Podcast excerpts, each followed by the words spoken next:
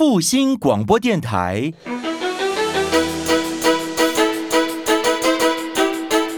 所长，请教喽！法律新知，关键警政资讯，教导听众维持自身权益。所长，请教喽！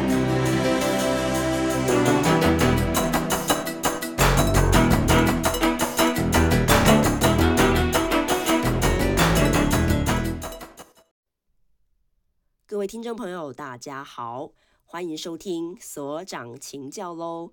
我是北投分局关渡派出所陈所长。这个节目是由复兴电台以及台北市政府警察局共同制播，由我陈所长来为大家空中讲解最近常遇到的一些诈欺太阳交通案例、妇幼安全以及各式各样有关于警政资讯。疑难杂症，欢迎各位朋友可以搜寻陈所长，在 FB 或者是 Instagram 都可以搜寻到陈所长。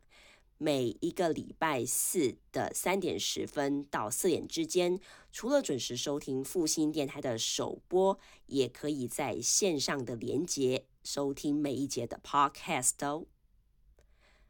好的，在今天的单元当中呢，陈所长要特别提出这个议题，也就是有关于酒驾，也就是酒后驾车。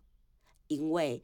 我们都知道，再过个一个多礼拜就要进入年假了，也就是过年了。那同时呢，在每个公司行号的岁末年终，也就是什么的高峰呢？聚餐的高峰。因为有很多很多的尾牙、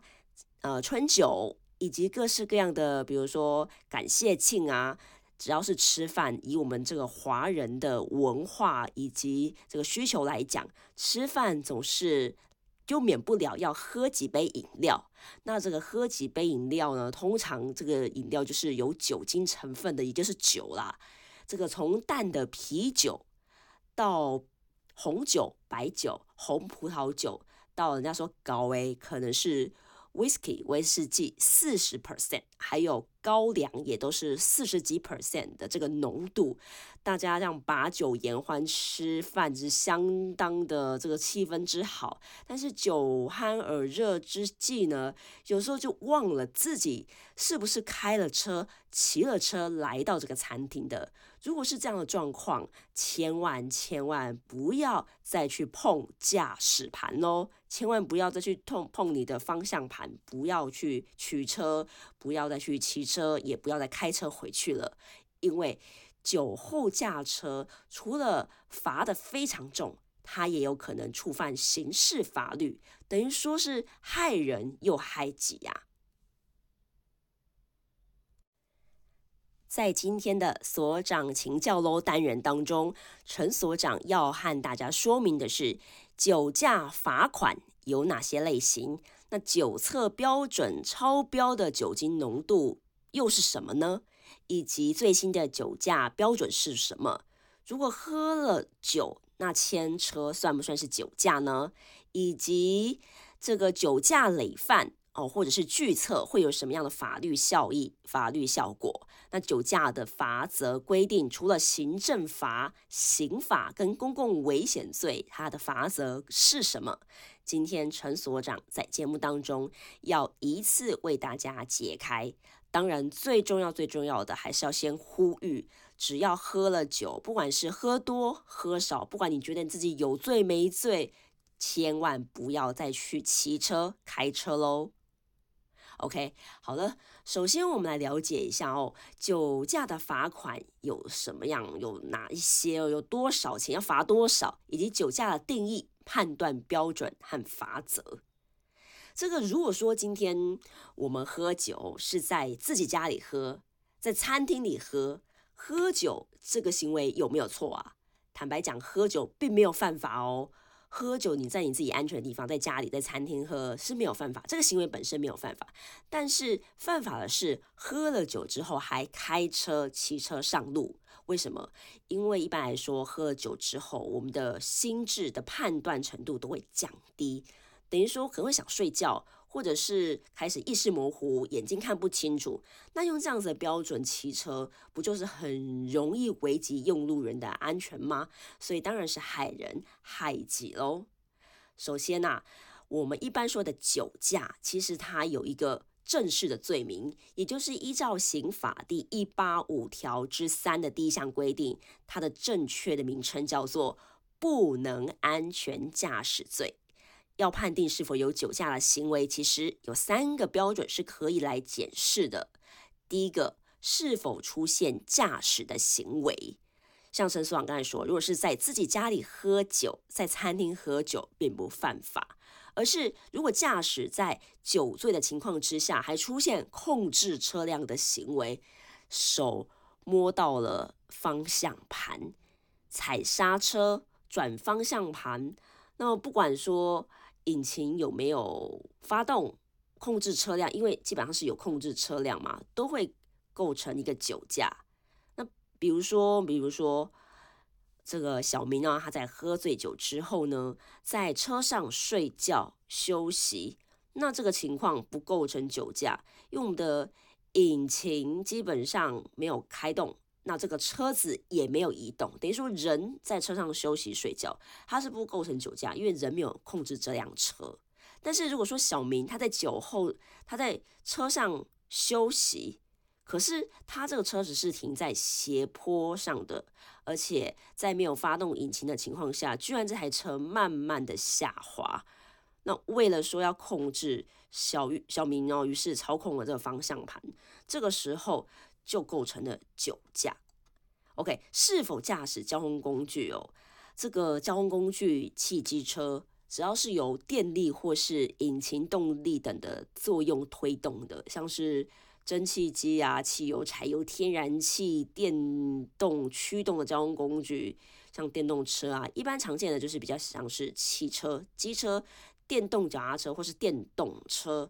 都算是这个交通工具。所以千万不要以为说骑电动车酒驾会没事，它还是算是这个驾驶交通工具哦，因为它是动力机械的，不一定是吃柴油的，这个现在充电的也一样。第三个我们要注意的是，这个酒测值是否超标，到底超标的标准是多少？因为我们今天要讨论它是否超标的这个原因呢，是要判断说酒测值到某一个标准，它是违反行政责任，行政责任，它可能就是罚款，然后吊扣、吊销驾照，基本上没有违反刑事法律，但是它还是违规的，这叫做违反规定、违反交通规则，违规的还是错的。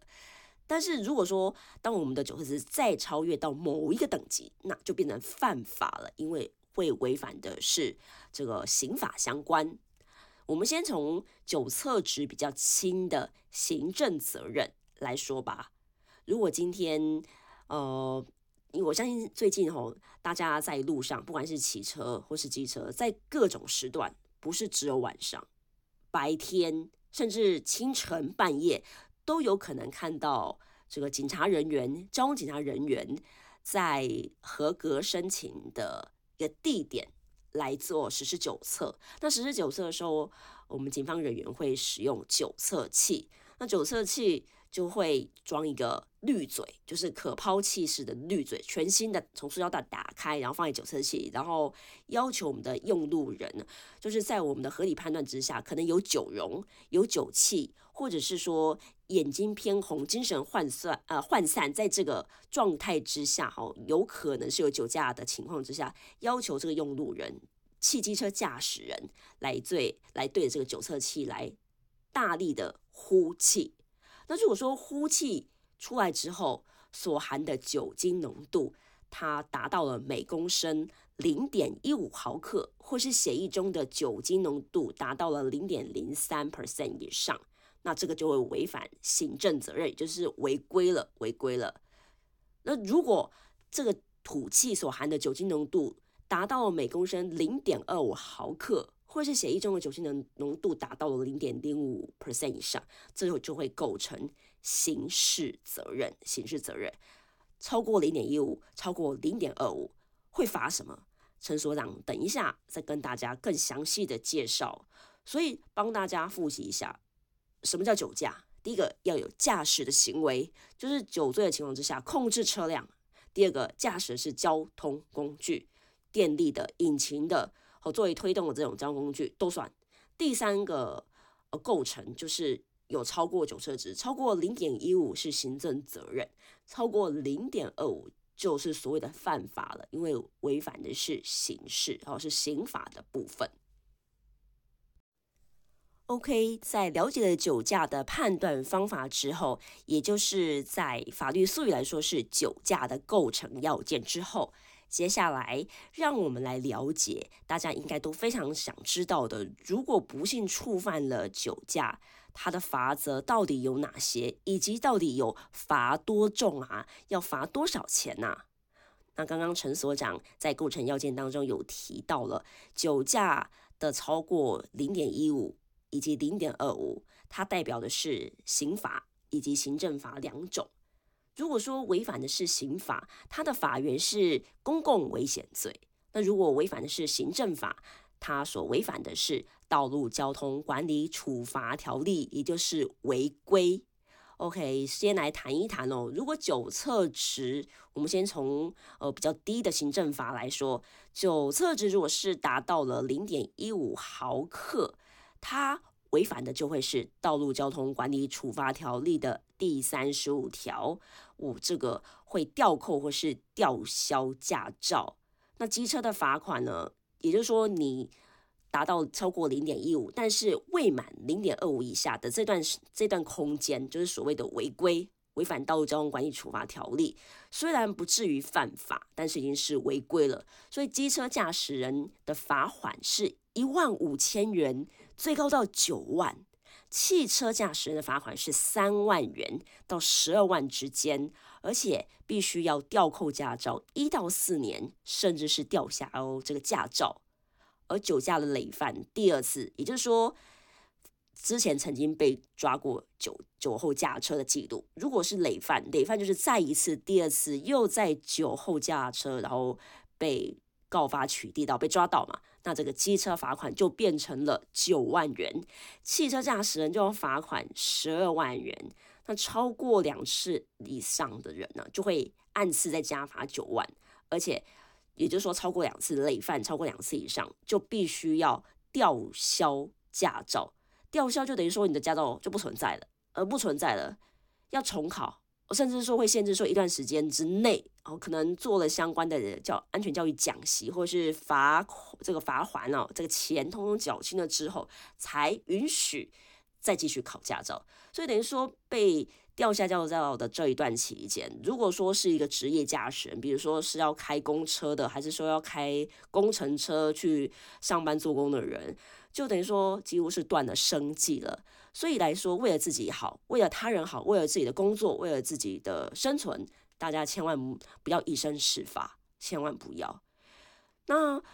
我相信各位听众朋友可能听过说，哎，有一招叫做拒测啊，拒检拒测啊，就喝了酒之后，一般来说照着 SOP 流程，我们这个警方请用路人这个驾驶人哦，就是对着酒测气呼气吹气。但是有些人会说他不要测，而说我拒绝拒绝酒测。这个拒绝酒测基本上是民众的权利，有权利说我拒绝酒测。但是拒绝酒测的这个法律效果是什么呢？那也就是一旦拒绝民事拒绝酒测的话，这个罚款哦是十八万元新台币起跳哦，十八万元哦。而且，如果拒绝累犯呢，就是每一次除了原本的十八万元拒绝一次十八万元之后，每一次要再增加 plus 再一个十八万元，而且同样呢，必须要吊销这个驾驶执照，真的是非常非常的伤荷包诶。所以如果说我不要测，不要测，表面上看起来好像就没有违反法律，因为有些人呢，实物上我们看到有有些人他其实。酒气是蛮明显的哦，因为我们警方一经过，就是一靠近就闻到浓浓的酒味。但是也许这个累犯自己很清楚，以前被抓过，或是身边有朋友一样是酒后驾车被抓过，然后他们就发觉说，那我就说我拒测，好像就不会被关起来哦，不会那个有犯刑法部分。但是这样子的一个处理方式的话，就是罚款十八万元，第一次就要罚个十八万元起跳了，是非常非常的伤荷包，而且重点是都一样要吊销驾驶执照，是非常非常的不方便喽。另外来说，如果今天这个驾驶人哦，就是喝酒是，当然是掌管就是控制方向盘开车的那个人，骑车的那个人要被重罚十八万，这是拒测。如果说他没有拒测，他是有呼气但是超标的，就会哦零点一五就会罚款那个一万五千啊，刚才说三万十二万。但是其实乘客乘客也一样有连坐哦，就是你明明知道现在呃假设说呃你同事你哦这陈所长就要提到说，这个前几天有一则新闻说有一个酒吧啊酒吧的。老板哦，他喝酒嘛，然后他载着在他店里头一样喝醉酒的乘客，骑机车说要载这个常客回家。后来还没有回家的路上呢，就已经被交通警察这个辖区的警方给拦查下来了。那当然，骑车的这个酒吧老板他当然是超标了。那这个酒吧老板他就辩说。因为我是酒吧的老板嘛，所以第一个我当然要照顾好我这个客人，因为他喝醉，我当然有义务要送他安全的回家。那可是我们警方就问，可是问题是你自己也喝酒了耶？那这个酒酒吧老板就变成说，可是因为我常常在喝，我是老板，所以呢，我不会醉，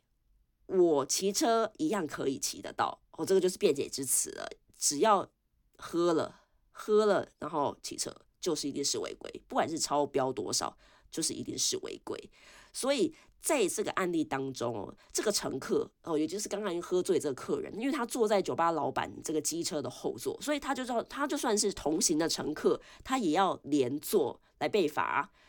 被罚的话，他就是要罚多少？六千元哦，六千元以上，甚至一万五千元以下的罚款。也就是说，你这个客人或是同行的，就算是清醒的也一样，只要你没有劝导。制止那个驾驶酒后驾车的话，那你还让他在，不管是知情不知情，你还让他在，基本上也是要罚款六千到一万五千元以下罚款，这样子大家才会帮忙一起顾着嘛。这个不是不能开车，不能再骑车，你就不要让他骑车了，就不能让他骑车。OK，那第二个吼，刚才讲到是违反行政法达零点一五的部分，如果说是。喝更多酒精者检测值达到零点二五毫克的，他又会开罚多少呢？酒驾未肇事，酒驾未肇事就是指说喝了酒，但是没有去撞别人，然后自己没有出车祸，纯粹是被这个警方拦查下来的。这个最高最高是可以判这个三年以下有期徒刑的，并科三十万元以下罚金。但是如果酒驾肇事，就是喝了酒又开车又骑车。撞到了人，发生的车祸、交通事故，致人重伤，甚至最严重致人于死，造成的重伤，这个处一年以上七年以下的有期徒刑，得并科一百万元以下的罚金。可是，如果今天是酒驾肇事，致人于死，就是害对方这个丧命哦，那会处三年以上十年以下的有期徒刑，得并科两百元以下的罚金。这个就非常重了，酒驾再犯，重伤或是致人于死，我当刚刚有讲，处三年以上十年以下的有期徒刑，因为犯的是刑法，得并科两百万元以下的罚金。如果是致人于死的话，这个累犯就是处最高最高啦，好，处无期徒刑或者是五年以上的有期徒刑，得并科三百万元以下的罚金。其实。罚钱是一回事，这个一百万、两百万、三百万，但最重要、最重要是一个生命的消失啊！你看，我们常看到各大媒体新闻报被撞死的，可能是要去打工、去深夜打工的孝子，哦，家里还有年迈的父母亲，或者是说这个受重伤的是一家之主，是家里经济的一个主要的支柱。那因为受了重伤，就是有一年、两年，甚至更久时间没有办法工作，全家人顿时愁云惨雾，基本上也是破碎、弄破碎的一个家庭，所以当然是不得不慎，不要酒驾肇事，害人害己，不要酒驾肇事。再一次呼吁大家，这个喝了酒之后，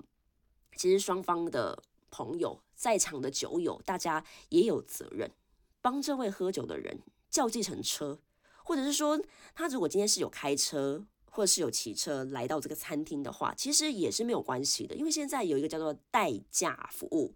代为驾驶他的车子的服务，基本上比起动辄要罚十八万起跳哦。的这个价金比起来哦，请代驾，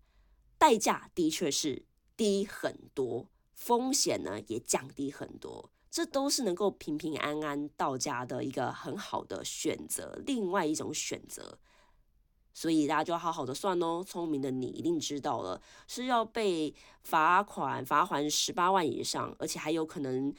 就是自己担到一些惹到一些刑法刑事法案在身上，还是说好好的花个几百块钱叫个计程车，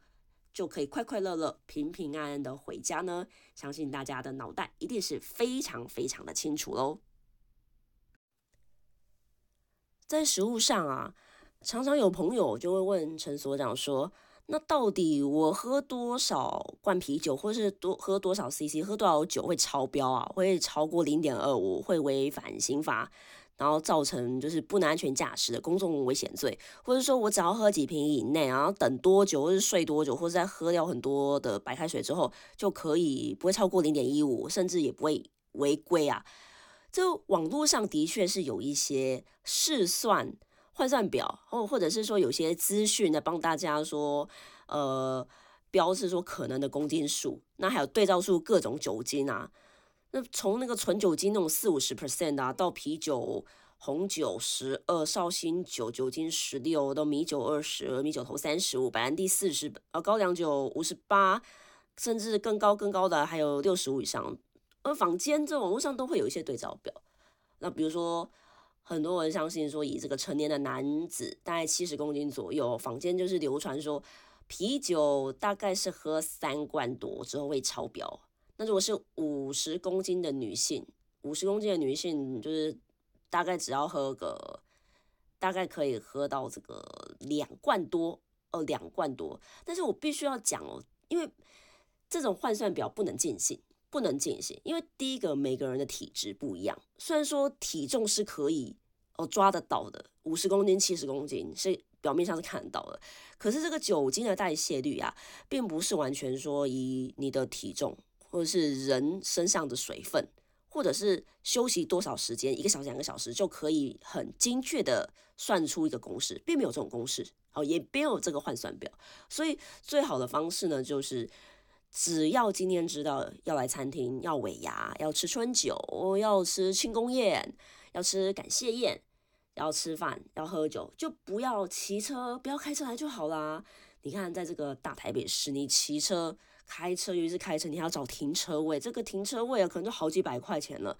都已经超过我们搭乘交通工具、搭乘捷运或是搭乘计程车来的一个。价金了，真的都超过那个金额了，就干脆就直接搭电车过来，那也不用找车位，那直接轻轻松松的在饭店里，哦，在这个餐厅里好好的享用啊，然后喝点小酒，不是很开心吗？还有这个也有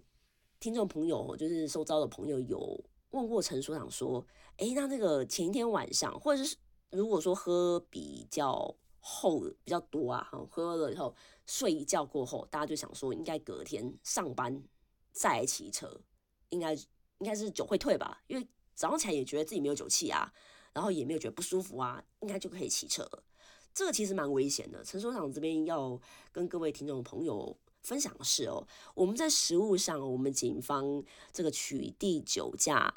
不是说只有在夜间，你说半夜十一点、十二点，或者是一两点这段期间才会取缔到这个酒测值超标的。民众酒测值超标的驾驶，这段期间的确是吃完晚饭之后，如果有喝酒骑出来，你十点、十一点、十二点、一两点之间，酒酒精是不太可能会退散的，的确一定会超标，有很大很大几率会被路上的这个警方拦查到，就违规甚至违法哦，不能安全驾驶。但是我们实际上看到有更多的案例是早上六点到九点之间这段时间呢，就是大家前一天晚上晚餐聚餐可能吃到晚上九点多十点多之后睡了一觉起来，六点七点要出门的时候，居然还是一样超标，还是一样超过零点一五的，甚至还是有人超过零点二五的这种案例大有人在。你就问说陈所长为什么呢？因为啊，这就是又要回归到每一个人的体质不一样。有些人的体质可能平常喝喝啤酒，可是前一天喝了比较厚的哦，喝了高粱啊，可能高粱又混红酒，然后又混一些特别的饮料，结果之后呢，就起了一个化学变化。每个人体质不一样，就算是再睡一觉，睡了七八个小时起来。他的这个身体啊，还是没有办法代谢掉酒精，就造成了就是我们所谓的宿醉。宿醉只要一被酒测，一样会超标。而且很多时候不是说主动遇到警方后，在六七点的时候拦查，然后透透过酒测器才发现主动拦查才发现他这个酒驾。很多时候是我陈志网这边要给大家一个观念是：一旦发生交通案件，也就是车祸。不管说今天你可能是撞人的，甚至说你是被人撞的，只要发生交通事故车祸，这个交通警察 SOP 就是要请两造双方，甚至是三方来做酒测值的检测，也就是对着酒测器要呼气。这个时候就发现了，哇，原来可能其中就会有一方它还残留有酒测值。那这个时候呢，就是除了刚刚讲的，如果超过零点一五，违反道路交通管理处罚条例，这是违规的部分；如果超过零点二五，违反刑法，不能安全驾驶。还有呢，还有呢，如果今天是撞伤人的，那还有刑法的伤害罪啊！你看这样子，一条、两条、三条，哇，整个算起来真的是除了害人害己，我再强调一次，荷包也超级无敌大失血，那有可能吊扣、吊销驾照，明天也不用开车上班了，之后都不用开车上班了。那如果是刚刚讲过的，他就是要靠着开车、开公车、开交通车这个工程车才能够上班的人呢，那这个生计马上就陷入危机，而且呢，这个案件就产生了，司法案件就产生了，所以千万千万不要以身试法哦。